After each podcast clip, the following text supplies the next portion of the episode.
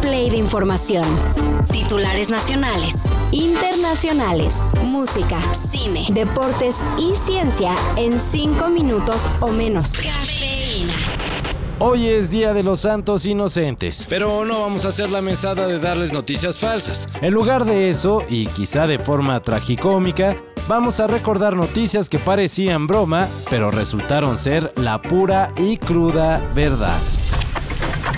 AMLO presumió una luche en plena mañanera y la policía de Monclova se ganó menciones en diversos medios de todo el mundo al detener a un muñequito de Chucky. Pero el suceso mexicano que quisiéramos que hubiera sido broma este 2023 fue Jaime Maussan ante el Congreso de la Unión con un muñeco que aseguró se trataba de un alien. Esto, por si tienen la suerte de haberlo olvidado, sucedió en agosto al celebrarse la primera audiencia ovni en el Congreso, un evento que pudo haberse desarrollado con cierta seriedad, como en Estados Unidos, pero que acabó en puro show y en ridículo para México. ¿O no, mi Claudio Yarto?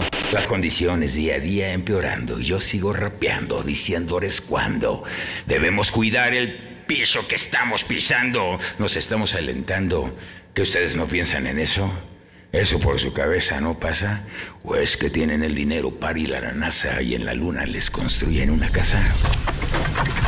Así como cuando Trump se llevó la presidencia de Estados Unidos, lo que hace unos días ocurrió en Argentina bien pudo haber sido material para una broma del Día de los Inocentes. Una bien gacha, por cierto.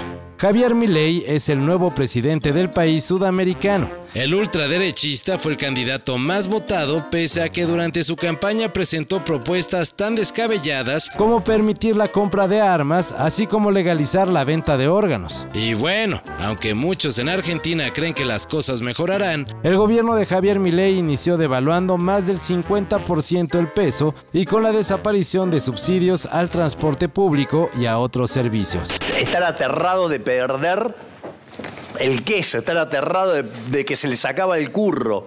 O sea, me quedé corto, no, no tiene miedo, estar aterrado.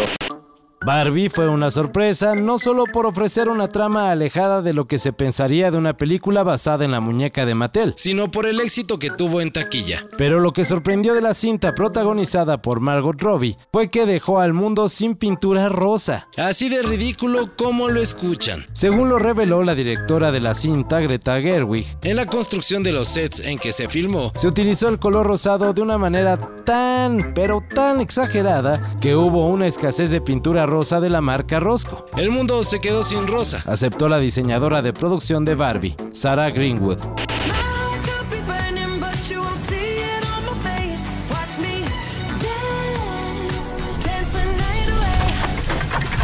Durante varios años, o más bien durante toda su carrera, David Faitelson fue un duro crítico de la América y de Televisa. Por eso, no pocos tuvieron que revisar doble cuando el pupilo de José Ramón Fernández anunció que firmaría con la televisora de San Ángel.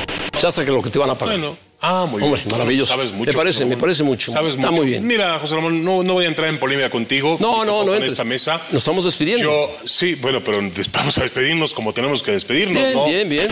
Jamás trabajaría en Televisa, decía Faitelson hace unos años. Y pues ahora, ¿quién lo viera? A él y a André Marín. Aunque marique, ¿no? Hace unos meses nos asombrábamos con un simple chat que contestaba casi a cualquier pregunta. Ahora la inteligencia artificial cierra el año así. Aplicación es capaz de clonar cualquier voz. Empresa crea modelo influencer con inteligencia artificial. Última canción de los Beatles se consigue lograr con ayuda de inteligencia artificial. Y escritores de Hollywood temen perder su chamba al ser reemplazados por una inteligencia artificial. Todas son noticias verdaderas y hasta en la Unión Europea se han comenzado con los trabajos para crear leyes que regulen la tecnología antes de que se convierta en un riesgo para la humanidad. Y no, no, es que esto no es broma. Los problemas grandotes que son del mundo y que salen en la tele, esos, mijo, mándalos a la chingada. No los vas a arreglar tú. Luego ni les entiendes. Todo esto y más de lo que necesitas saber en sopitas.com. El guion corre a cargo de Álvaro Cortés y yo soy Carlos el Santo Domínguez. Cafeína. Un shot de noticias para despertar.